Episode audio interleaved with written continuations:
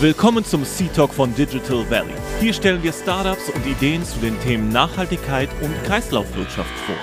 Eine Bühne für junge, nachhaltige Unternehmen und eine Plattform, um Erfahrungen auf dem Weg zur Gründung sowie erste Erfolge zu thematisieren, damit auch andere Gründer und Gründerinnen hiervon profitieren können. Auf geht's!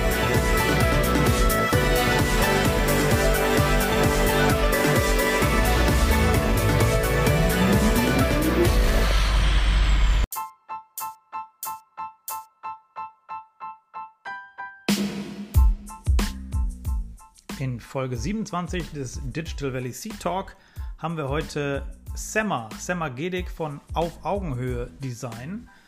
Und das ist eine der abgefahrensten Geschichten der letzten Jahre, würde ich sagen. Denn Semma hat eine komplett neue Kategorie äh, quasi erfunden und zugänglich gemacht im Fashion-Bereich, nämlich den Bereich von Adaptive Fashion. Und äh, mir war nicht bewusst, was Adaptive Fashion ist. Und es ist äh, im weitesten Sinne äh, bitte als inklusiv zu sehen, denn es beinhaltet unter anderem die Mode für Kleinwüchsige. Und Semma ist äh, quasi die Pionierin, um genau diese Kategorie, diesen Markt überhaupt erstmal zu ebnen und zu bauen. Sie hat 2013, also schon vor zehn Jahren im Rahmen ihrer Bachelorarbeit, äh, damit angefangen und ist über äh, familiäre Bande, weil eine ihrer Cousinen kleinwüchsig ist, überhaupt auch darauf aufmerksam geworden. Und wenn man diesen Fächer dann einmal öffnet, dann versteht man auch, was man selber vielleicht als nicht kleinwüchsiger alles übersieht. So geht es mir und so ging es mir während des Gespräches. Und äh, Semma hat äh, das nicht nur für mich, aber ähm, hoffentlich auch für euch beleuchtet. Und ich, es war eine Wahnsinnsgeschichte. Ich stehe immer noch unter dem Eindruck dieser Gründungsgeschichte äh, von Semmer und ähm, welche Wendungen das genommen hat und gegen wie, welche Widerstände sie sich äh, schon durchgesetzt hat. Deshalb hört unbedingt rein. 2013 ist sie gestartet, 2015 auf der Mercedes-Benz Fashion Week in Berlin durfte sie schon äh, ausstellen, ohne überhaupt ein Label oder eine Firma zu haben, um daraufhin weltweit mit Anfragen ähm, bombardiert, im positivsten Sinne zu werden, wo man denn diese Mode bitte kaufen kann, was sie im Zweifel dann auch dazu ge ge gebracht hat, äh, am Ende des Tages auch ein Label aufzubauen. Und da steht sie heute äh, sehr erfolgreich und äh, mit einer unfassbaren Power dahinter schafft sie es, diese Kategorie überhaupt zu, zu generieren und Inklusion in die Mode, in die Fashion äh, mit reinzubringen. Wie gesagt, beeindruckende Geschichte. Äh, Hört es euch an und erzählt es euch weiter. Ähm, springen wir direkt rein. Hier kommt Semmer. Hey Sammer, ich freue mich total, dass du heute im Digital Valley Seed Talk dabei bist. Wir haben heute Sammer Gedik dabei von Auf Augenhöhe. Und wie ich es häufig mache, ähm, mache ich es mir einfach am Anfang und gebe die Arbeit äh, meinem Podcast-Gast drüber. Deshalb tu mir doch den Gefallen und stell dich doch einmal kurz selber vor und was Auf Augenhöhe so tut. Ja, sehr gerne. Ähm, ich bin Samma, ich bin Gründerin von Auf Augenhöhe und mit Auf Augenhöhe setzen wir uns jetzt schon seit zehn Jahren für eine inklusive Modewelt ein. Und wir haben angefangen mit kleinwüchsigen Menschen. Wir haben nämlich das weltweit erste Konfektionsgrößensystem für äh, kleinwüchsige Menschen entwickelt. Aber unsere Mission war es, von Tag 1 uns für eine vollkommen inklusive und barrierefreie Modewelt einzusetzen. Und das finde ich so cool, als ich das gesehen habe, weshalb ich dann auch dich unbedingt gerne hier im Podcast haben wollte, weil das ähm, so ein Problem ist, was einem gar nicht bewusst ist, wenn man nicht selber betroffen ist. Und äh, Vielleicht kannst du aber auch nochmal beschreiben, was das Problem ist, weil, wie gesagt, wenn man selber nicht betroffen ist und man das Glück hat, man geht in irgendein Kaufhaus und findet immer irgendwas, was irgendwie passt, äh, dann ist einem das gar nicht ähm, bewusst, was es da für Schwierigkeiten geben kann. Also welches Problem geht ihr damit an? Ja, absolut. Ich bin ja selbst auch nicht betroffen. Das möchte ich hier vorweg auch nochmal sagen. Ich habe eine kleinwüchsige Cousine, die in der Türkei äh, wohnt. Und von ihr wusste ich, ihr Name ist Funda. Und von Funda wusste ich schon immer, ähm, wie schwer es für sie ist, ähm, Bekleidung zu finden zum Beispiel. Und ich wusste aber auch, ähm, dass Funda und ich einen komplett unterschiedlichen Zugang zur Welt haben. Ähm, und ähm, ich habe selbst angefangen, Modedesign zu studieren in Berlin. Das war 2010, als ich mit meinem Studium angefangen habe. Und habe dann irgendwann nämlich gedacht, oh mein Gott, was mache ich hier eigentlich? Ich will eigentlich überhaupt nicht die nächste Designerbluse zum Beispiel entwickeln für Menschen, die so oder so schon viel zu viel haben. Ich habe überhaupt nicht verstanden, warum ich überhaupt das mache, warum ich das überhaupt studiere. Ich war in so einem, wie ich das heute nennen würde, Lost Study Identity Mood. Und ähm, habe irgendwie versucht zu verstehen, was überhaupt mein Platz in dieser Branche sein soll. Und bin in diesen Gesprächen, die ich dann mit meinen Freunden und meiner Familie geführt habe, natürlich darauf gestoßen, dass ich eine Cousine habe, die Mode liebt und die aber nicht den gleichen Zugang hat. Mhm. Das heißt, in der Modeindustrie ist es aktuell so, dass Menschen mit Behinderung, Menschen, die nicht zu einer konventionellen ähm, Konfektionsgrößensystem zu einer quasi menschengemachten Normgröße passen, werden von der Modeindustrie ignoriert. Und historisch gesehen war das für Menschen mit Behinderung schon immer so, dass es nie passende Bekleidung gab.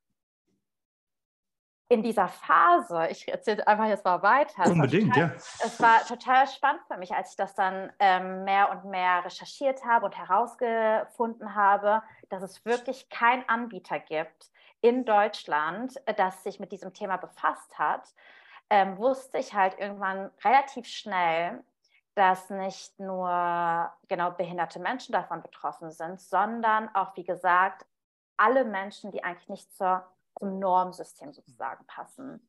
Damit ich aber nicht komplett den Faden verliere und ich wusste, dass es ein großes Projekt eigentlich wird, dass es eigentlich eine globale Bewegung sein kann, womit wir Impact ähm, generieren können, weil es halt ein global systematisch ignoriertes Feld ist, was so noch nie richtig angetast wurde, angetastet wurde von der Industrie, hatte ich schon richtig die Vision vor Augen, was daraus entwickelt werden kann, ähm, wenn man das richtig angeht.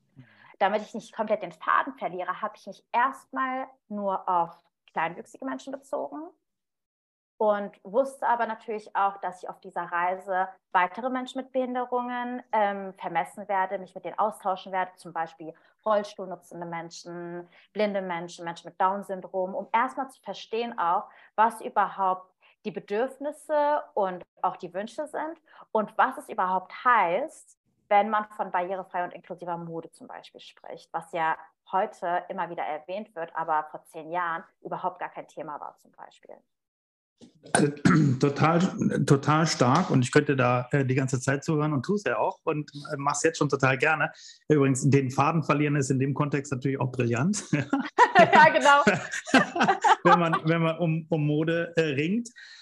Aber genau auch der, der, das, das metrische System sozusagen dahinter, die Konfektionsgrößen-Tabelle, die du gesagt hast, das ist ja was, ähm, also gut, ich setze mich damit nicht auseinander, weil ich immer was finde, aber genau damit fängt es ja an. Das heißt, du hast erstmal äh, verstanden, dass da muss ich ansetzen, weil das quasi die, die Grundlage für alles, was irgendwann kreativ, modisch darauf entstehen kann, muss aber erstmal eine andere Zeitrechnung bekommen oder eine andere Konfektionsmaßeinheit. Wie, wie bist du das angegangen?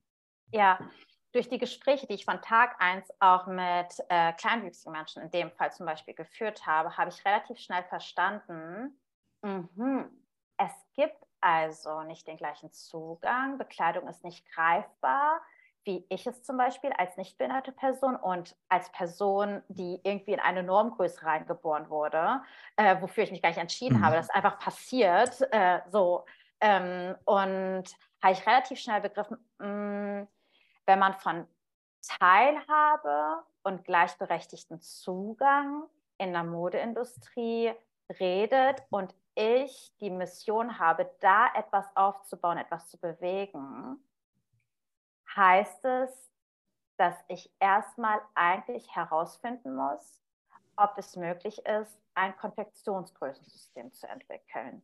Weil in der Industrie es ja so läuft in der Wirtschaft, dass man eben standardisierte Größen hat, ja. dass man äh, verschiedene Größen kaufen kann und genau, was ich dann gemacht habe, ist, dass ich, ich wusste das ja gar nicht, das war meine Hypothese, dass ich gesagt habe, es ist möglich, dass ein, Konfektions-, ein Konfektionsgrößensystem für kleinwüchsige Menschen zu entwickeln. Und ich hatte auch ein bisschen Respekt vor dieser Hypothese, weil die kleinwüchsige Menschen, ihre Familienmitglieder, Freunde, Ärztinnen mir gesagt haben, dass sie alle unterschiedlich gebaut sind und es relativ schwer sein kann, ein Konfektionsgrößensystem, eine Standardgröße zu entwickeln. Und ich dachte mir dann aber auch schon bei den ersten Gesprächen, hm, ich habe ja auch eine komplett andere Körperproportion als meine Freundin zum Beispiel und trotzdem können wir uns an einem System bedienen, was für uns zugänglich gemacht wurde. Das heißt, es war für mich irgendwie so mh, mm, äh, quasi leere Phrasen oder als würde äh, keine richtigen Fakten wurden hinterlegt. Ja. was ich dann gemacht habe, ist, dass ich ähm, angefangen habe in Deutschland kleinwüchsige Menschen zu vermessen. Beim Bundesverband kleinwüchsiger Menschen und ihre Familien habe ich angefangen damit. Das sind jährliche Konferenzen, äh, die sie organisieren. Und relativ schnell wurden dann auch weitere Kleinwuchsverbände in europäischen Ländern auf dieses Projekt aufmerksam so wurde ich auch unmittelbar danach, als ich in Deutschland angeladen wurde zum Kleinwuchsverband, ähm, zum Treffen, äh, nach Norwegen eingeladen, in die Niederlande eingeladen, nach Spanien, Frankreich und habe dann die Initiative ergriffen, überall, wo ich eingeladen wurde oder auch wenn ich auf der Straße, wenn ich zum Beispiel im Urlaub war, kleinwüchsige Menschen, ja, gesehen Maß, habe. Maßband mitgenommen und vermessen. Ja. Richtig obsessiv. Ja, auch, super. Ich muss auch sagen, sehr, sehr naiv, weil ich eigentlich nur mit meinem Skizzenbuch rumgeturtelt bin und gar okay. nicht mit ähm, Laptop und Excel-Tabelle, wie ich das mittlerweile mache. Und mhm. habe einfach in mein Skizzenbuch alle Daten, Körperdaten, die ich dann vor Ort vermessen habe. Also du wirst lachen, ich war sogar am Flughafen. Ähm, wenn ich dann irgendwie eine kleinwüchsige Person gesehen habe, habe ich die Person direkt angesprochen und habe mich vorgestellt, habe von dem Projekt erzählt, ähm, und höflich gefragt, ob es okay wäre, wenn wir ähm, irgendwie an irgendeiner Ecke eine Vermessung durchführen mhm. würden. Und bis dann, die Reaktionen waren auch relativ ähm, positiv. Ich glaube, da musste ich auch, ich hatte vielleicht so ein empathisches Gefühl, wie man das mhm. angehen kann. Und so habe ich dann irgendwie in den Jahren von 2013 bis 2018, also in meinem ganzen Studienjahr sozusagen, also während meines Bachelors und danach auch anschließend meinem Masterstudium, ich sage mal weltweit, aber es waren ungefähr fünf bis sechs Länder. Ähm, in verschiedenen Ländern auch so. In Master war ich auch in Chile, habe ich dort studiert und war dann auch in Peru und Bolivien und habe da auch kleinwüchsige Menschen vermessen und habe irgendwie 800 Personen ungefähr vermessen und einen Datensatz von 15.000 Körperdaten gesammelt. Und dann ging die Arbeit dann erst richtig los, weil, mhm. wie ich mhm. dir schon gesagt habe, ich habe das ja gar nicht digitalisiert, ja. sondern habe das so ganz naiv ähm, in mein Skizzenbuch einfach geschrieben, ähm, weil es ja für mich einfach nur so ein Projekt war. Ich habe ja gar nicht daran gedacht, dass daraus ein Unternehmen sich entwickeln wird oder ähm, daraus irgendwie, weiß nicht, was Größeres entwickeln kann. Ich hatte immer so diese Vision, dass daraus, wenn man das alles richtig angeht, dass das ein unertastetes Feld ist, dass es, äh, dass es politisch, dass, äh, dass es irgendwie nicht nur sozial, sondern auch politisch, dass es modisch und das ist die Zukunft, das ist die Vision, wohin es gehen muss. Ähm, genau, aber wie gesagt, als ich dann diese ganzen Daten gesammelt habe, ging die ganze Arbeit auch los, dass ich auch verstehen musste, was mache ich jetzt mit diesen ganzen Daten, wie analysiere ich das und habe dann natürlich ein Team reingeholt. Das habe ich dann gar nicht mehr alleine gemacht und wir haben dann ähm, eine Software entwickelt, die ganzen Daten analysiert, herausgefunden, ob es überhaupt Parallelen gibt, ähm, was die Parallelen wären, ob es überhaupt Möglichkeit, eine Möglichkeit gibt, ein Konfektionsgrößensystem zu entwickeln. Und ähm, ja, in dieser Phase kam dann heraus, dass es möglich ist, ein Konfektionsgrößensystem für kleinwüchsige Menschen zu entwickeln. Ähm, und haben durch die Daten, die ich gesammelt habe, per Hand, also ich habe auch gar nicht, keine Körperscanner oder so etwas benutzt, sondern wirklich ja, ja. per Hand vermessen, ähm, dass es kleine kleinwüchsige Menschen gibt, mittelgroße kleinwüchsige Menschen und große kleinwüchsige Menschen. Und okay, du konntest also Muster erkennen schon. Dann über, weil du 15.000 Datenpunkte hattest, konntest du daraus eine Mustererkennung generieren. Ja, Mhm. Das konnte ich aber relativ schnell, als ich die zehnte Person vermessen habe meinem mhm. Mhm. Ich wusste halt nur auch, weil man dann relativ schnell Parallelen auch erkannt, oder ich Parallelen erkannt habe, auch zur Körperproportion, zu, ähm, zu den Maßen, die ich genommen habe und wusste aber, zehn Menschen zu vermessen, das ist viel zu wenig. Ja.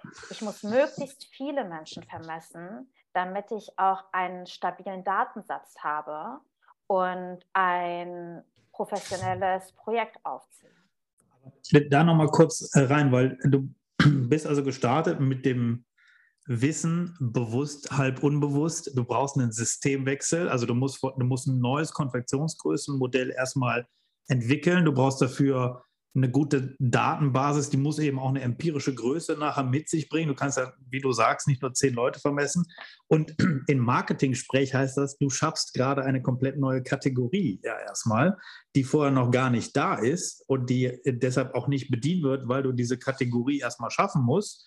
Und das ähm, hat ja immer die Vor- und Nachteile, dass man halt der Erste ist, der diese Kategorie leider erstmal schafft und darüber ähm, dann der Pionier ist. Aber äh, das hat den Riesenvorteil, dass da rein dann ja ganz viele Marken dann hoffentlich auch mal reinarbeiten können, um diese Inklusion, die ja dein Startpunkt war, aus deiner Cousine heraus, wenn ich es richtig verstanden habe, diese Inklusion überhaupt erstmal zu schaffen.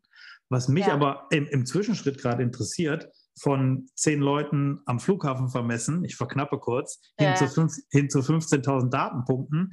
Da musst du entweder sehr, sehr viele äh, Konferenzen der Kleinwüchsigen besucht haben oder äh, wie ist es geschehen? Also hast du einen Aufruf getätigt, wurde das per äh, Mund-zu-Mund-Propaganda rumgetragen? Haben andere vermessen? Hast du jeden selber vermessen? Also wie lief das ab? Ja, mhm. unterschiedlich tatsächlich. Also pro Person hab, äh, vermesse ich, habe ich im Durchschnitt 28 Körper, ähm, Körper, Körperproportionen vermessen, wie zum Beispiel, weiß ich nicht, Halsumfang, Gesäßumfang, mhm. ähm, Oberarmumfang, also wirklich im Detail 28 von einem Körper. Okay. Und wie du es aber schon gerade erwähnt hast, es lief A, also persönlich ich bin vor Ort und vermesse. Mhm. Und B, es, mir wurden Daten über E-Mail, weiß ich nicht, ähm, Facebook muss ich sagen, Instagram und was auch immer äh, zugeschickt. Meta. Ähm, ja. ja. genau. genau Und, ähm, und dann Mund-zu-Mund-Propaganda von mhm. Freundinnen, mhm. die sich dann untereinander vermessen haben. Es, wurde, es ging dann ziemlich schnell auch viral tatsächlich. Und heute kriegen wir immer noch ähm, Körperdaten von kleinwüchsigen Menschen, die äh, wir dann auch in unsere, unser Datensatz mit aufnehmen, um auch hier immer das, die Grundbasis, die wir entwickelt haben, weiter zu optimieren. Ja. Also wir sind immer noch in der Recherche mittendrin und hören da gar nicht auf. Nicht, weil es jetzt nicht, noch nicht funktioniert, sondern weil wir einfach immer besser werden. Macht besser, genau. Ja. Genau. Nee, ja, stark. und mit dem und neuen dann, Markt eröffnen, hm? das finde ich total interessant, ja. dass du das sagst, weil vor zehn Jahren, als das alles angefangen hat, wollte ich das eigentlich zusammen mit Unternehmen, also mit mhm. großen Unternehmen. Mit äh, schon bestehenden Modeunternehmen sozusagen. Ja. Mhm. Und habe dann, ich zähle jetzt gar keine Namen auf, aber wenn ich sage, fast alle deutsche bekannte Unternehmen angeschrieben, war das Feedback sehr positiv, aber auch, ja, entweder gab es gar keine Rückmeldungen oder es wurde gesagt, dass es ein schönes Projekt ist, aber sie nicht die Zielgruppe bedienen. Also mhm. Zielgruppe behinderte Menschen slash kleinwüchsige Menschen. Ja. Und ich wurde sozusagen forciert, dadurch mein eigenes Label zu gründen. Nicht, weil ich das selbst wollte, dass ich mir das mal so lustig, weil voll viele denken, das ist mein Traum gewesen. Dann denke ich mal so, Das ist komisch, ich hatte eigentlich nicht dieses Kindheitstraum, was man von, äh, weiß ich nicht, ich würde jetzt sagen, von, äh, weiß ich nicht, wie man es früher vielleicht verstehen würde, Mädels spielen mit Barbies und möchten ein Modelabel gründen. Das wollte ich gar nicht. Ich wusste nämlich von meinem Studium aus auch schon durch meine Praktika, dass es fucking hart ist, ein Modelabel groß zu machen und aufzuziehen. Das wollte ich nie machen. Ich wusste eigentlich in meinem Studium, ich möchte irgendwie Projektleiterin sein, innovative ähm, Textilien entwickeln, irgendwie mich für neue Projekte einsetzen und stark machen, aber wusste nie genau, wo und wo ich landen werde überhaupt. Und ein Modelabel allein zu gründen, das wollte ich eigentlich nicht. Und ich sage ja. eigentlich, wenn ich so zurück retroperspektiv darüber nachdenke, weiß ich, dass ich das gemacht habe, weil ich forciert wurde, um dann den Großen zu zeigen, wie es möglich ist, ein inklusives Label auch für Menschen, die nicht zur ähm, Normgröße passen, entwickeln kann. Und bei dieser Arbeit ist mir dann auch aufgefallen, deswegen bin ich halt immer noch dabei, weil ich gedacht habe, oh mein Gott, wie geil ist das eigentlich, was, das, was hier entsteht. Es ist nicht nur eine Bewegung, es ist nicht nur irgendwie ähm, Social Impact im Sinne von, wir machen etwas für eine Community, die noch, noch nicht ein Teil von diesem Mode-Lifestyle, von der Modekultur waren oder ignoriert wurden, sondern wir eröffnen auch einen neuen Markt. Wie fucking geil ist das denn bitte? Und warum können wir das nicht mit großen Labels zusammen machen? Und ich bin total stolz, jetzt zu sagen, dass jetzt mehr und mehr seit zwei Jahren auch Unternehmen auf uns aufmerksam werden und uns anschreiben, Piloten mit uns zu starten oder sich. Für Collabs dann oder für auch. Kollaboration? Mhm. Ja, ja, aber das ist immer noch so, in, der Anfang, in den Anfangsstadien sind wir auch immer noch im Austausch mit den einen oder anderen, aber es passiert was und das ist so cool für eine Person wie mich zum Beispiel, die am Anfang was ganz anderes erlebt hat, in einen ganz anderen neuen Austausch zu gehen mit äh, den stabilen Unternehmen, würde ich jetzt sagen. Ja, also, das habe ich mir immer gewünscht. Nicht ein Modelabel selbst zu gründen, sondern diese Kooperation habe ich ja. mir immer gewünscht, Brücken zu bauen, die Welt für eine bessere Welt sich einzustehen. Das habe ich mir immer gewünscht und nicht unbedingt mein eigenes Label zu haben. Das habe ich jetzt, ist ganz cool, aber mehr ist das eigentlich nicht. Und die, die meisten, die gehen ja dann, wenn sie eben genau dieses Feedback, welches du bekommen hast, nehmen das hin und lassen es sein. Und das ist ja die Pionierarbeit, die dann eben daraus entsteht, wenn man einfach äh, sagt, naja, das ist eine Antwort, aber das ist nicht die Antwort, die ich brauche. Ich mache es jetzt, mach weiter. Und dann führt das irgendwann zu dem Punkt, dass diese Kategorie überhaupt geschaffen wird, so wie du sagst. Ne? Das, eigentlich ist das dein Plan B gewesen, ein eigenes Label zu schaffen. Aber wenn da kein anderer Weg ist, ja gut, dann nehmen wir halt den. Ja, das ja ist, Mhm. Absolut. Und ich habe wirklich ganz, ganz, ganz, ganz fest dran geglaubt, auch als ich Statistiken gelesen habe, wie von wegen, dass es rund 8 Millionen Menschen in Deutschland gibt, ähm, die aktuell als schwerbehindert zum Beispiel gelten und so etwas. Wie viele? Und Sorry, nur kurz die Zahl nochmal. 8 Millionen Menschen in 8 Millionen, 10 Prozent. Genau. Und als ich dann, mm, genau, und äh, als ich mir dann solche Zahlen angeguckt habe und dann überlegt habe, okay, im Business, wenn daraus wirklich aber es kam später. Das kam mhm. erst 2018 tatsächlich, mhm. als ich dann in meinem Masterstudium war. Und darüber können wir auch noch mal gleich reden, wann das überhaupt passiert ist, dass ich so ein Shifting hatte im Kopf, genau. dass ich gesagt habe, okay, es ist nicht nur ein Projekt und es ist auch nicht nur irgendwie ein Uni-Projekt, sondern auch nicht nur ein saisonales Projekt. Das ist eigentlich viel mehr, darüber können wir auch später noch mal reden. Aber als ich mir von Anfang an diese Zahlen mir angeguckt habe, auch für meine Masterarbeit dann später, ähm, wusste ich auch, dass es möglich sein muss, ein Business daraus dann irgendwann zu machen und dass es aber auch nicht so wichtig ist.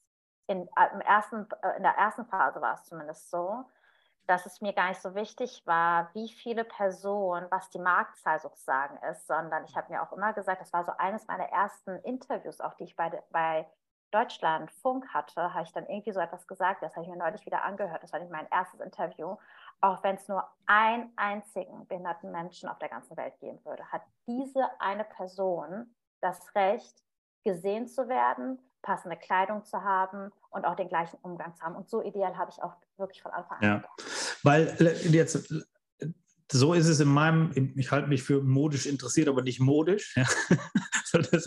aber aus meinem Blickwinkel war doch die oder ist die Schwierigkeit auch immer noch, dass man entweder auf Kinderkleidung zurückgreifen muss, die natürlich auch per Design, ich habe selber zwei kleine äh, Kinder, äh, fünf und drei, äh, das ist alles ähm, natürlich mit Kindergrafik äh, äh, drauf und äh, irgendwie ähm, schwierig, wenn man im Erwachsenenalter äh, so äh, Mode dann tragen muss. Oder du musst wahrscheinlich made to measure dir irgendwas anfertigen lassen. Ist es, in meiner Annahme ist es so, ist das wirklich dieser Blank Space gewesen dazwischen? Entweder gehe ich zum Schneider oder muss mir halt Sachen kaufen und die dann ändern lassen.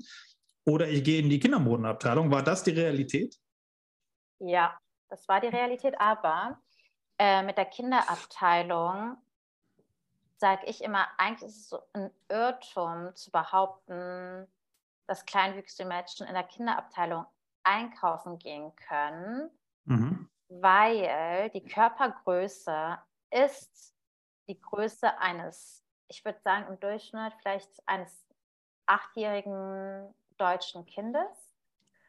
Ähm, aber die Proportionen sind ja eines ausgewachsenen Erwachsenen. Mhm. Es gibt kleinwüchsige Menschen, die in der Kinderabteilung ähm, Kleidung finden können, weil sie zum Beispiel zu denen gehören, die sehr, sehr, sehr, sehr schmal gebaut sind. Aber trotzdem ist es ja dann auch so rein psychisch, das sagen sie dann auch, dass die Kinder merken, dass die kleinwüchsige Kundin oder Kunde in dem Fall kein Kind mehr ist und sie dann zum Beispiel angeguckt werden. Das heißt, psychisch passiert da was. Und auch hier muss man dann darüber nachdenken, was man eigentlich für einen Lifestyle haben möchte, was für eine Kultur möchte ja. die Modeindustrie da bewirken. Das ist ja eine komplette Ignoranz. Mm, und das Zweite, was du erwähnt hast, das stimmt, dass sie dann irgendwie ähm, bei den Erwachsenen Bekleidung kaufen und die gekauften Produkte dann beim Schneider, bei der Schneiderin umändern lassen. Ja. Weil das ist ja, das ist ja genau dieser, ich weiß nicht, ob das Wort zu hart ist, aber es kommt mir in den Kopf, dieser Rassismus dahinter, dass ja. das genau ja explodiert wird und man gar keine Chance hat, weil es diesen Markt wirklich noch nicht gegeben hat. Jetzt muss man ja sagen, er, er ist, er wird gerade entwickelt, äh, auch durch dich äh, maßgeblich eben. Und was mich gerade erstaunt hat, deshalb habe ich eben auch bei der Zahl nochmal nachgefragt. Wir sprechen über 10 Prozent der deutschen Bevölkerung. Das ist ja als, äh, wenn man wirklich mal rein äh, von, von den Zahlen als BWLer sozusagen draufschaut, ist das ja als äh, Neudeutsch Total Addressable Market, ja, als ja. TAM, eine sehr relevante äh, Größe, die man eigentlich bedienen kann und aus, auch aus dem Blickwinkel doch eigentlich für Modehäuser hätte interessant sein können, was bei mir nur zum Schluss führt, dass sich die Leute damit gar nicht auseinandergesetzt haben vorher, sondern dass wirklich auch ein absoluter Blank Space oder Blind Spot äh, dann da in den jeweiligen äh, Development-Abteilungen auch gewesen ist. Ich weiß nicht, ob du da Eindrücke zu hast oder hast kriegen können über deine Gespräche, die du geführt hast.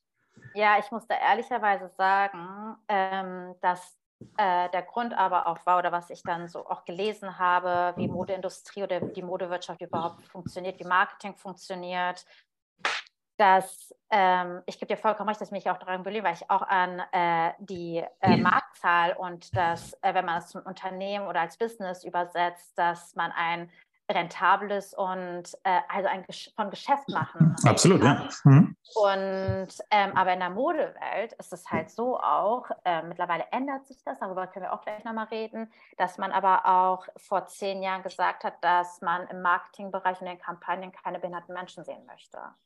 Mhm. Dass es normschöne, wieder menschengemachte, normschöne Menschen gesehen werden sollen, damit die Produkte auch möglichst gut verkauft werden.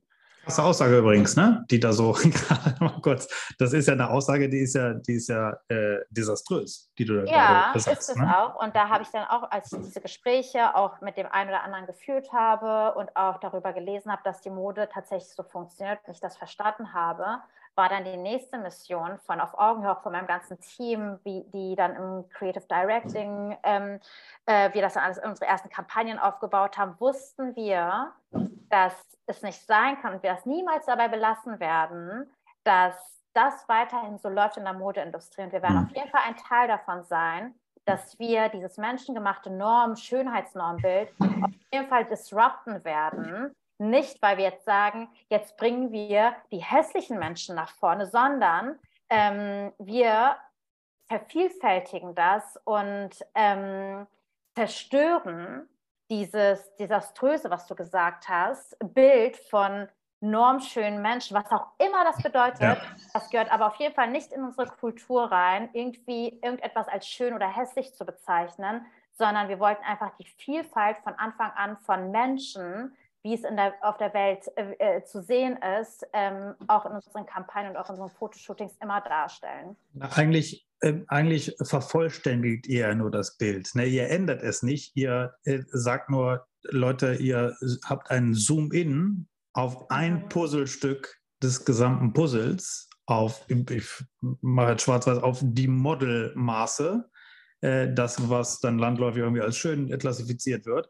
Da geht der Zoom drauf und den Rest zeigt er nicht. Das heißt ja nicht, dass es nicht da ist. Also vervollständigt ihr eigentlich nur das Bild und diese äh, Adverse Selection, die vorher stattgefunden hat, auf angeblich gut aussehende Menschen, ähm, wird damit ja erstmal nur ähm, glatt gezogen, ne? wenn, ich das, wenn ich das mal in meine Worte übersetzen darf, was ich gerade gehört habe. Ja, ja, absolut. Genau so ist es auch. Und ich würde auch sagen tatsächlich, dass wir mit auf Augenhöhe auf jeden Fall im Bereich von Inklusion äh, in der Modewelt als auch von Diversität in der Modewelt viel mit beigetragen haben. Mhm. Absolut. Und man fragt uns auch zum Beispiel immer wieder, hey, was ist das denn? Ähm, ist eigentlich Vielfalt in der Modewelt auch gleichzeitig Inklusion? Ähm, und das bedeutet es natürlich nicht. Mhm. Viele Menschen oder viele Personen auch in der Branche denken dann immer, divers ist gleich Inklusion. Und da müssen wir dann immer sagen, natürlich bedeutet es nicht gleichzeitig Inklusion, ähm, weil ja, Vielfalt steht halt immer allgemein natürlich als Ideal einer Gesellschaft, die vielfältig ist und so etwas aber inklusiv ist es dann gleichzeitig nicht. Ja, also das äh, erstmal äh, Wahnsinn für, für die Reise, die wir hier kurz schon mal umrunden konnten, weil das, ähm, wie gesagt, das ist ein Problem, auch bevor ich mich jetzt äh, mit, mit dir und mit Auf Augenhöhe überhaupt äh, kurz beschäftigen konnte, ist es auch einfach in meinem Leben ein Blindspot gewesen. Ja, das mhm. ist einfach nicht in meiner Awareness, weil es mein, mein, mein tägliches Leben in dem Fall äh, gar nicht betroffen hat. Ich habe jetzt aber auch nicht wie du im äh, näheren Verwandtenkreis äh, eine kleinwüchsige Person, sodass es irgendwie auf natürlichem Wege zu mir gekommen wäre. Aber jetzt haben wir, glaube ich, auch das Problem erstmal verstanden, was ja der erste Schritt ist. Und äh, wir haben schon ganz, ganz viel gehört, wie du äh, über fünf Jahre hinweg 15.000 Datenpunkte mit Pen and Paper, wie man es macht, ja, äh, nicht direkt digital und fancy, sondern erstmal Pen and Paper äh, das äh, aufgenommen haben. Wann kam denn bei dir so der, der Klick, dass du gesagt hast, okay, war eigentlich nie mein Plan, aber jetzt mache ich das mit dem Label, ich gründe das. Gab es so diesen einen Moment oder ja. dass du dann gesagt hast, jetzt mache ich daraus ein Business. Und wie bist du das dann eigentlich angegangen? Und ja. bist du das alleine angegangen oder seid ihr ein Gründungsteam? Mhm. Ähm, vielleicht kannst du da kurz äh, mal reinleuchten. Ja, also das war 2015. Da wurden wir nämlich zur Mercedes-Benz Fashion Week in Berlin eingeladen. Und ähm, ich habe mich unglaublich doll gefreut, weil das ja damals noch ein Bachelorprojekt war, äh, kurz vor meinem Master, genau. Und dachte dann irgendwie, oh Gott, wie cool ist das denn? Das erste Mal auf der ganzen Welt, auf, so einer Inter auf seinem internationalen Runway, werden kleinwüchsige Menschen sich zeigen. Das ist Revolution, das ist Geschichte. Wir werden Geschichte schreiben. Das ist so cool. Und wusste aber wieder gar nicht, was eigentlich da passieren wird, im Sinne von, dass natürlich auf dieser Runway internationale Journalistinnen sind, Fotografinnen sind, mhm. die Fotos machen und darüber berichten. Und dann gab es nämlich Artikel weltweit, die kann man heute noch googeln. Oh, wow. Jungdesignerin Samma Gedik mit ihrem Modelabel auf Augenhöhe macht Bekleidung für kleinwüchsige Menschen und setzt sich für eine inklusive Modewelt ein. Und das war ja damals so ein Bachelor-Projekt. Ne? Da hätte sich jedes echte Label, was es da schon gegeben hätte, sehr darüber gefreut, aber du hattest noch gar keins. Absolut. Ich weiß auch noch, ich kann mich noch an den Anruf meiner Mama erinnern, seit wann ich denn ein Unternehmen habe. Und da meinte ich nur, am nächsten Morgen, ich war ja fix und fertig. Und dann meinte äh, nach der Modenschau, nach der Vorbereitung und so, ich so, was, was, wieso sagst du, dass ich ein Mode, ich habe doch, nee, ich habe gar kein Unternehmen. Ja, Tagesspiegel schreibt, Jungdesignerin Selma Gedig mit ihrem Modelabel auf Augenhöhe, mit ihrem Unternehmen auf Augenhöhe, was auch immer macht Bekleidung für kleinwüchsige Menschen. Und ähm, wir hatten ja gar keine Instagram-Seite, keine Facebook-Seite, nichts, nichts hatten wir davon. Und ich habe dann private Nachrichten bekommen mhm. aus der ganzen Welt von kleinwüchsigen Menschen, wo man diese Produkte kaufen kann. Stark. Und ich hatte voll Panik, ich weiß das noch, weil ich gedacht habe, hä, das sind eigentlich nur maßgeschneiderte Sachen gewesen. Ja. Ich hatte ja damals noch gar kein Konfektionsgrößensystem und habe den Models, die bei dieser Runway mitgewirkt haben, die Pro Produkte maßgeschneidert an ihren Körpern. und war dann richtig in Panik, weil ich gedacht habe, okay, es, diese Sachen kann man nicht kaufen, das habe ich auch allen geschrieben, aber ich werde daran arbeiten, dass man die Sachen äh, produzieren kann. Und da fing es dann an, dass ich wusste, es ist nicht nur ein Bachelorprojekt, mhm. es wird nicht nur irgendein Projekt sein, dass es vielmehr, daraus muss ein Unternehmen entwickelt werden, um ein Unternehmen daraus zu entwickeln, dass die Leute die Sachen kaufen können, muss ich eigentlich tiefer in die Daten rein, mehr Menschen, noch mehr Menschen vermessen und wirklich eine Datenanalyse ähm, ähm, schaffen und mich damit beschäftigen, ähm, um ein Konfektionsgrößensystem ja. aufzubauen, Standardgrößen, das, was ich sozusagen in meiner Bachelorarbeit analysiert habe, was ist eigentlich eine inklusive Industrie in der Modewelt, muss ich jetzt erstmal selbst aufbauen. Und wir hatten dann 2018 ähm, den, das Berliner Start-up-Stipendium bekommen. Und dort hatte ich das erste Mal die Möglichkeit, aus dem Projekt ein Unternehmen zu übersetzen und hatte auch die Möglichkeit, das nicht mehr alleine zu machen, sondern im Team. Und wir haben das dann zu dritt aufgebaut, hatten dann eine Grafikdesignerin im Team und ähm, ein BWLer, Laura und Jan. Und da war, das war die erste Phase, wo wir dann uns hingesetzt haben und genau überlegt haben, was für Kampagnen, was für ein Modelabel möchten wir sein, welche Kultur, welche Sprache, welche Farben sind wir, ähm, so das klassische Creative Directing Part. Mhm. Und dann mit Jan zusammen haben wir uns dann hingesetzt ähm, und haben das Ganze in ein Business Case übersetzt und wirklich ähm, überlegt, was muss reinkommen, wie müssen wir uns entwickeln, auch finanziell äh, mit unseren Verkaufszahlen, ähm, was für Pitch Decks müssen wir aufbauen, äh, damit wir ähm, den nächsten Schritt gehen können, aus dem Projekttum in ein Unternehmertum reinzukommen. Unsere Phase tatsächlich war so einfach, weil um diese Phase ähm, hatten wir einige Investorinnen-Gespräche, aber es war wirklich nicht so easy für uns Investorinnen zu bekommen, weil mhm. wir doch zu nischig waren und nicht technik, technisch, technisch orientiert genug waren. Mm, was ein bisschen schade war. Heute würde ich mich, glaube ich, nochmal ganz anders positionieren. Ich bekomme auch immer wieder Anfragen von Investorinnen und merke aber, dass diese Gespräche auch nicht immer ganz so einfach sind, weil wir so ein Big Asset haben und wir aktuell, vielleicht haben wir auch mit den falschen Investoren bisher gesprochen, aber irgendwie im Vergleich zu anderen UnternehmerInnen, die noch gar kein Produkt haben, hm. unser Value viel niedriger ist von anderen Projekten, also niedriger definiert wird, ist es nämlich nicht, aber wird, weil wir nämlich ein Nischenprodukt haben oder irgendwie das Thema rund um Inklusion und Behinderung vielleicht auch für Investoren irgendwie so wirkt, als hätten wir noch kein. Ja. Wobei, ja, wobei das ist ja also ich verstehe das, äh, was du sagst, äh, akustisch, aber nicht inhaltlich, weil äh, das ist ja keine Nische. Es wird immer als Nische betrachtet, aber äh, ich komme nochmal zurück auf die Zahl auch von eben, wenn wir nur Deutschland gucken und es sind 10 Prozent, dann ist es keine Nische, Punkt. Ne? Und, das genau, ist, globa so ist das. Und, und global ist es auch keine Nische.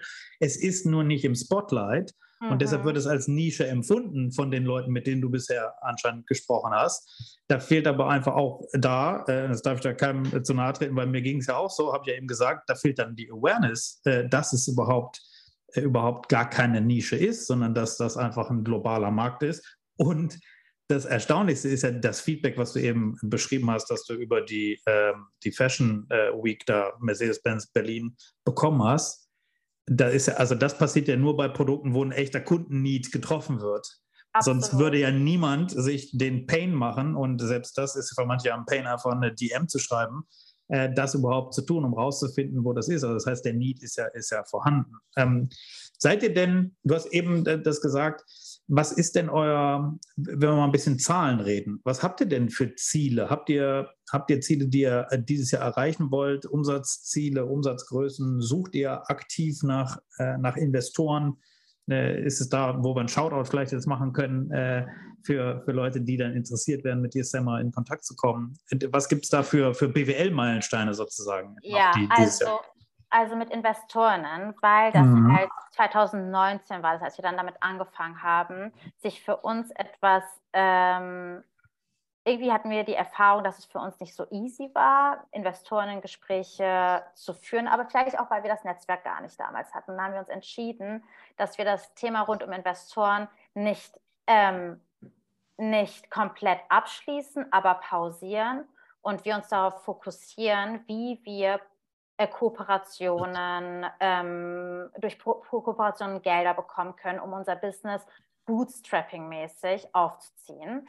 Ähm, und das hat auch bis heute sehr gut geklappt. Nur jetzt sind wir wieder in einer Phase, wo wir ähm, stärker wachsen möchten. Wir möchten ähm, nicht nur Bekleidung für kleinwüchsige Menschen machen, wie wir es für die, die, letzten zehn Jahre gemacht haben, worauf wir uns fokussiert haben. Wir möchten jetzt endlich den Weg gehen, ähm, ähm, auch für weitere Menschen mit Behinderung, die wir in den letzten zehn Jahren ja auch vermessen haben, auch Produkte anzubieten.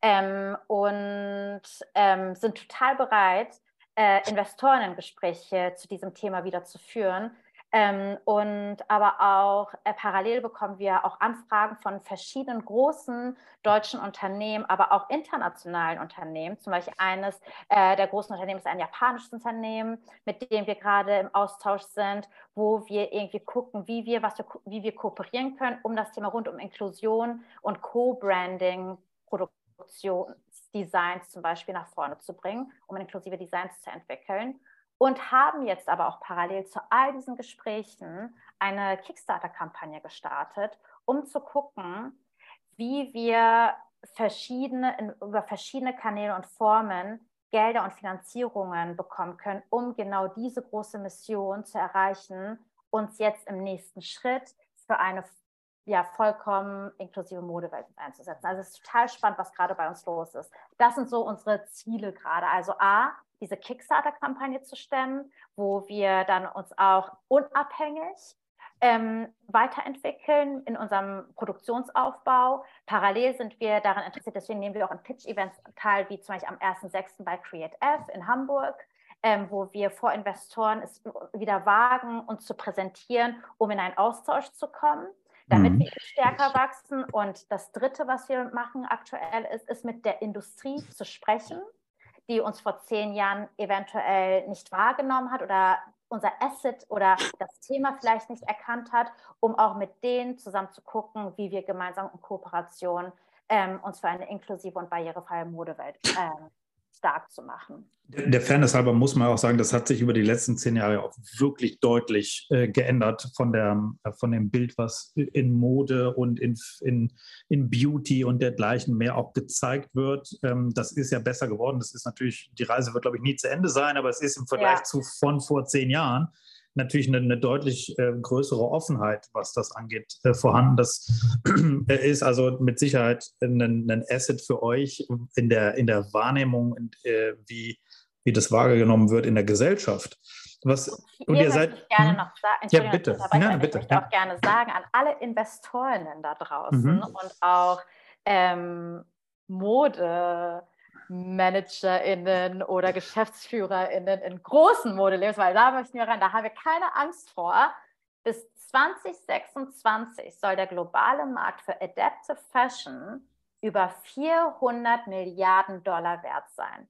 Das okay. heißt, setzen sich Labels jetzt, jetzt, das ja. ist schon nicht spät sozusagen, mit adaptiver Mode auseinander, bringt das auch ökonomische Vorteile. Ja, weil das, ja, absolut, ja, perfekt, weil das, danke, das wäre nämlich auch meine Frage gewesen. Hast du, weil wir haben jetzt eben die 10 Prozent nur klein äh, oder äh, Kleinwüchsige in Deutschland ähm, äh, benannt, aber du hast gerade den weltweiten Markt äh, benannt. Danke, das wäre nämlich genau die Frage gewesen. 400 äh, Milliarden, ist das richtig? Ja, 400 Milliarden so. Dollar 2026. Also, ja. und du hast vollkommen recht, du hast vollkommen recht. Ich fühle mich auch ein bisschen gewertschätzt und, oder nee, nicht gewertschätzt, Entschuldigung, sondern ähm, wie nennt man das? Äh, Kompliment. Ähm, äh, ich fühle mich. Kompli Kompliment ist ein Kompliment, geehrt, ja. Geehrt. Wenn man geehrt. Sagt, genau, wenn man mir sagt, dass ich Forecasterin war und auch eine Pionierin war in diesem Bereich, weil genau das, was du auch erwähnst, ja war, vor zehn Jahren war man nicht bereit und dieses Thema war, dieses Thema rund um Inklusion und Diversität, die Awareness gab es einfach noch nicht. Und in den letzten zwei, drei Jahren hat sich das ja auch total verändert und deswegen sind wir auch viel, viel stärker ähm, heute aufgestellt, dadurch, dass wir auch äh, tatsächlich Vorreiter sind, weil wir uns schon so lange mit diesem Thema auseinandersetzen ja. und Erfahrungen gesammelt haben und unser Proof of Concept gesammelt haben und so weiter. Sage mal, die Frage, die du auf der Fashion Week schon gestellt bekommen hast, wiederhole ich jetzt gerade, wo kann man es denn kaufen? Ja, also wie vertreibt ihr es denn? Habt ihr einen Store selber? Seid ihr, habt ihr einen Online-Shop? Seid ihr irgendwo gelistet? Wie, wie macht ihr es im Moment? Ja, deswegen brauchen wir Finanzierungen, weil wir einen Online-Shop haben und jetzt wirst du dich an, an den Kopf fassen, weil wir alles noch auf Anfrage produzieren. Mhm. Das liegt, wir hatten bis heute noch nicht die Möglichkeit, mal wirklich so eine klassische ähm, Produktion im Sinne von einer kleinen Vorproduktion zu starten, weil wir eben diese Finanzierungen nicht hatten, dadurch, dass wir bis heute immer bootstrapped waren ja. oder halt durch Stipendien uns ähm, weiterentwickeln konnten und unser ähm, Unternehmen weiterentwickeln konnten und so weiter. Und um jetzt den nächsten Schritt zu gehen, brauchen wir eigentlich Finanzierungen, um mehr Reichweite zu generieren und überhaupt Marketing effizienter zu gestalten, Marketingaspekte effizienter zu gestalten, oder E-Commerce professioneller aufzustellen, dann unsere Produktion äh, wie im Industriestandard aufzubauen, Kampagnen hochzuziehen, ja. neue Produkte zu entwickeln, weiterzumachen mit unserem Know-how und mit unserer Expertise rund um Adaptive und Inclusive Fashion. Du musst, ich sage immer, man muss sich das so vorstellen, wir haben eine ganz große Vitrine voll von Know-how und Skills, die wir in den letzten zehn Jahren uns angeeignet haben. Nicht nur im Bereich Kleinwuchs, sondern auch im Bereich rund um Inklusion, was das überhaupt bedeutet und können das gar nicht rausnehmen aus unserer Vitrine, weil wir eben, weil eben Finanzierung aktuell in unserer aktuellen Phase. Ja. Verstehe. Und äh, um, um den um den Shop auch mal zu nennen, auf Augenhöhe.design, ja, Höhe in dem Fall natürlich mit OE ähm, geschrieben. Da kann jeder äh, auch mal bei euch vorbeischauen. Inzwischen ja. habt, habt, ihr wahrscheinlich auch einen Insta-Kanal, nicht so wie damals. Ja, das, vielleicht kannst du da kurz den Insta-Handle uns, äh, uns auch nennen, damit ihr auch da eine große Followerschaft noch weiter aufbauen könnt, die auch schon Absolut. Auf ja. Augenhöhe.design. So findet ihr uns mit OE natürlich. Ja, auch auf Insta. Das ist auch ja. äh, gleich. Okay, wunderbar. LinkedIn ja. seid, ihr, seid ihr auch vertreten. Du bist auch auf LinkedIn vertreten.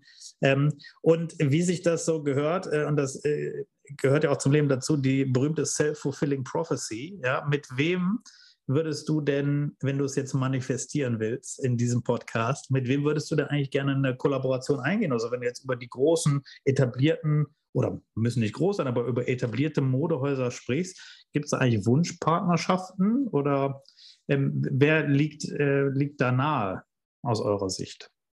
Mm, ein Label bei Namen möchte ich hier nicht nennen. Aber was ich sagen möchte, ist, wir sind bereit, mit Unternehmen zu kooperieren und möchten mit Unternehmen kooperieren, die das Thema rund um die Bock haben auf inklusive, innovative, diverse Bekleidung und die, die Bock haben, gemeinsam mit uns sich für eine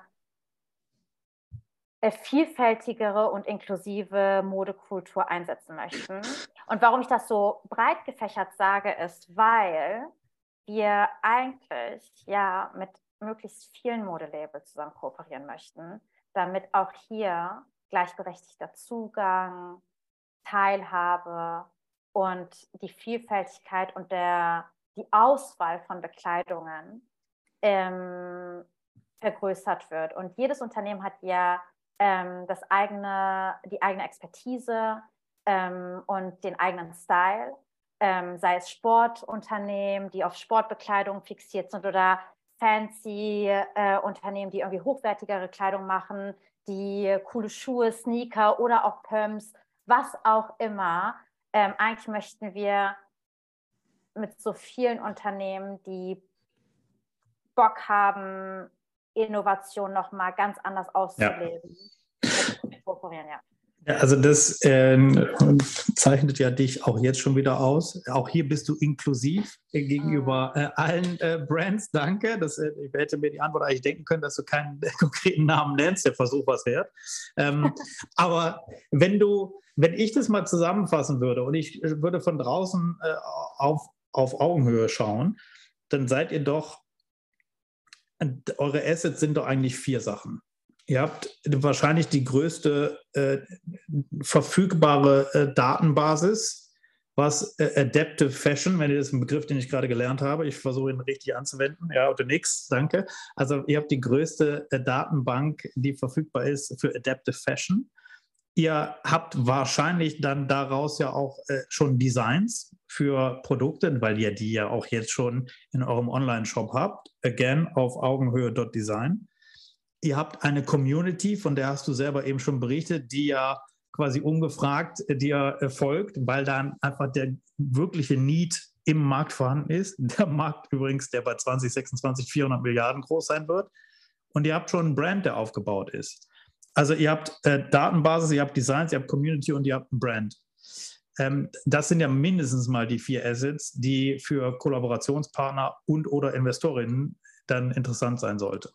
Habe ich das ungefähr zusammengefasst? Ja, und wir haben sogar was ein fünftes, und ja. zwar unsere Software, mhm. was wir auch aufgebaut haben zu einem Größenfinder-Software, wo unsere Daten hinterlegt sind. Und eigentlich möchten wir diesen Größenfinder-Applikation auf, als nächstes äh, auf unsere Webseite mit implementieren, weil ähm, bei unseren Kundinnen es aktuell so ist, weil wir ein innovatives Größensystem haben, verstehen unsere Kundinnen noch gar nicht, also es ist nicht crystal clear sozusagen, ja. welche Konfektionsgröße, welche Konfektionsgröße ähm, unsere Kundin, unser Kunde hat.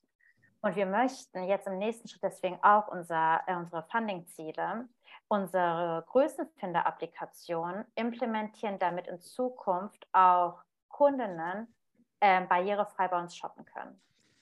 Heißt das für mich als Unwissender, ähm, wenn ich es mir herleiten müsste, ich kenne äh, S, M, L, XL und so weiter, dass ihr das eigentlich dann gegenüberlegen würdet und so, was so in der, in der klassischen, was jeder kennt als Größe L ist, in der Adaptive Fashion der Bereich und dann kann man das versuchen für sich selber dann zuzuordnen, um erstmal diese, diese, dieses Wissen in den Markt zu bringen damit es sich dann verstetigt, ja, damit man irgendwann auch den Vergleich nicht mehr braucht. So in alter Rechnung L ist jetzt in Adaptive das und dann kann man irgendwann das alte weglassen. Ist das, genau. ist das, genau. das Ziel? Okay. Genau, weil wir ein komplett neues äh, innovatives Konfektionsgrößensystem entwickelt haben und das muss man ja verstehen sozusagen. Ja. Aber es ist genau, wie du es gerade beschrieben hast. Ich finde es äh, Wahnsinn. Wir, wir sind äh, eigentlich fast schon am Ende der Zeit und ich könnte wahrscheinlich noch zwei Stunden weiter mit dir quatschen, was dann äh, immer nur heißt, wir müssen irgendwann äh, nochmal einen weiteren Termin finden in ein paar Monaten, um zu gucken, äh, mit welchen äh, Marken du dann vielleicht schon kollaborieren konntest und äh, welche InvestorInnen euch den Laden eingerannt yeah. sind. Ja, da, das muss halt, ja, los, kommt alle her, genau. Ähm, äh, und man tut nicht nur was Gutes, ja, sondern da kann man sogar Geld machen, das übliche ähm, äh, Win-Win, ja. Das, ähm, es gibt keinen Grund, es nicht zu tun, äh, heißt es. Darum meldet euch bei der, bei der SEMA. Die Frage, die ich am Ende immer stelle, ist, was hätte ich dir eigentlich fragen sollen und habe es gar nicht getan? Und was, äh, was hättest du geantwortet? Was nochmal? Was nochmal? Welche Frage hätte ich dir eigentlich stellen sollen und ah. habe sie dir gar nicht gestellt? Aber das wäre eine gute Frage aus deiner Sicht gewesen, die ich dir hätte stellen können. Und was wäre dann die Antwort darauf gewesen? Was ist Adaptive Fashion? Ja, danke, das stimmt, weil äh, ich habe es kurz jetzt herleiten, aber erklär es doch mal, genau, was ist eigentlich Adaptive also, Fashion Summer? Unter, genau, okay. Also, viele verwechseln nämlich Adaptive Fashion und inklusive Mode. Mhm. Und Adaptive Fashion ist zum Beispiel äh, ähm, im englischsprachigen Raum halt ne, Adaptive Fashion ähm, gebräuchlich und heißt eigentlich adaptiert und anpassungsfähig. Und das heißt, man macht sozusagen Mode für eine bestimmte Community oder für eine bestimmte Körperproportion. Wohingegen inklusive Mode heißt, dass möglichst viele Menschen sei es mit Behinderung oder ohne Behinderung, diese Produkte kaufen können und es auch direkt passt. Warum ich das sage, ist, dass viele Menschen, obwohl sie inklusive Mode sagen möchten, adaptive Mode sagen oder auch umgekehrt und dass diese Begrifflichkeiten auch noch so neu sind auf dem Markt, dass man gar nicht die richtige Definition ähm, bei diesen Begrifflichkeiten versteht. Als du das nämlich mit Adaptive Fashion gesagt hast oder ich das erwähnt habe, dachte ich so, hm, weiß der denn, was das überhaupt heißt und was die Unterschiede sind? Nein. Schüttelt den Kopf, er weiß es nicht. Ja. Na, deshalb wunderbar. Danke, dass du das nochmal äh, aufgelöst hast. Und wir haben jetzt die ganzen BWLer-Fragen quasi weggelassen. Die müssen wir beim nächsten Mal dann nachholen. So was ja, Langweiliges wie, wie, wie, Umsatz und wie viele Kunden habt ihr und wie wächst ja. ihr und so weiter und so fort. Äh, das heißt, äh, das muss äh, unbedingt im nächsten Termin dann stattfinden. Absolut. Aber ich fand es ein großes Fest. Ähm, ich finde es toll ähm, das ist eine echte Pionierleistung und das ist nicht, um Komplimente über den Tresen zu schmeißen, sondern ich, das ist wirklich Wahnsinn. Das war bei mir ehrlicherweise ein kompletter Blindspot. Und du hast den Fächer geöffnet und für die Zuhörenden dann hoffentlich auch. Äh, also auf Augenhöhe ist übrigens auch der perfekteste Name dafür, äh, finde ich äh, auch nochmal ein großer Shoutout an dich. Ähm, ich finde es ein super Projekt, aber da bin ich wahrscheinlich nicht der Erste, der es sagt. Aber genug Schulterklopfer, davor kann man sich nichts kaufen, sagt Carsten Hirsch immer von Plastic Fischer. Ja. ähm, deshalb äh, lassen wir die Schulterklopfer weg und suchen jetzt nach Geld und Kollaborationspartnern und dann gucken wir, dass das, dass das äh, in die Richtung geht, wo es hingehen soll. Ich danke dir auf jeden Fall sehr. Ja, vielen Dank. Und meldet euch da draußen bei uns, wenn ihr in uns investieren möchtet. Genau, tut es. Die Sammer wartet. danke, Semmer. Ciao. Ja, danke. Ciao.